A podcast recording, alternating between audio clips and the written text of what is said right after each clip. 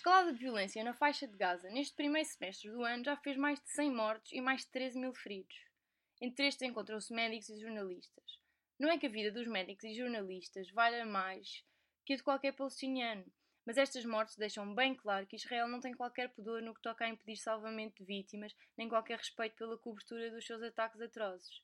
Desde o trágico fim de semana da Eurovisão, em que Israel matou mais de meia centena de manifestantes palestinianos, enquanto ganhava em Lisboa com uma canção aparentemente feminista e pela tolerância e pela igualdade, a campanha do boicote de Israel já tem feito alguns avanços, com mais adesões por parte de artistas ao boicote, e ontem com o cancelamento do jogo amigável Israel-Argentina.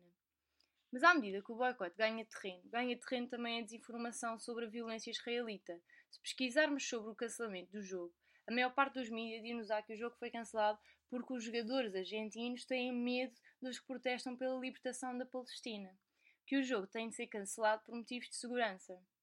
Pergunto-me: a segurança de quem? Dos jogadores das seleções protegidos pelas forças israelitas armadas até aos dentes? ou dos manifestantes pela libertação da Palestina armados com facas e pedras. Isto se estiverem de todo armados.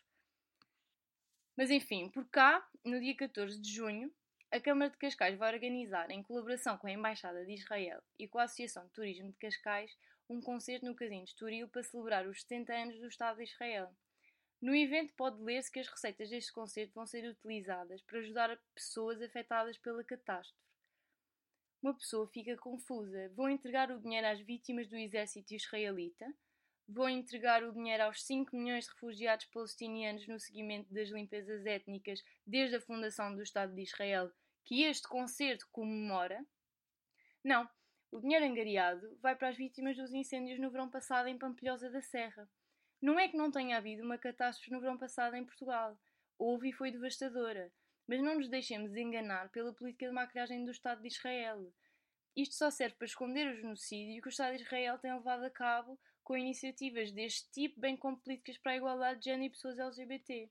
Um Estado sionista que mata todos os dias, que todos os dias condena um povo a um estatuto de segunda, negando-lhes os mais básicos direitos, entre os quais o direito a permanecer na sua terra, não é um Estado pela igualdade, não é um Estado solidário, é um Estado racista e beligerante que não deverá ser apoiado por ninguém e que utiliza iniciativas deste género, como o Conselho Solidário em Cascais, para esconder a sua verdadeira natureza.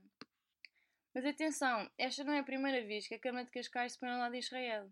Em fevereiro passado, o presidente, Carlos Carreiras, recebeu o embaixador israelita, que chegou a elogiar o Conselho pelas suas políticas de inclusão. Irónico, não é? Não sei se isto é tanto um elogio assim planeiam em conjunto a construção de um centro cultural judaico. Se calhar o presidente da Câmara de Cascais ainda não sabe a diferença entre judaísmo e sionismo, ou se calhar não vê qualquer problema na política da apartheid genocida que Israel leva a cabo. É que numa altura em que o Estado de Israel está, apoiado pelos Estados Unidos, em plena ofensiva, qualquer colaboração é passível de ser instrumentalizada e, por sua vez, conivente com a política, essa sim terrorista, do Estado de Israel. Numa conjuntura de conflito aberto, qualquer posicionamento que não seja demarcadamente contra o Estado de Israel é um posicionamento a favor e que convive bem com o genocídio.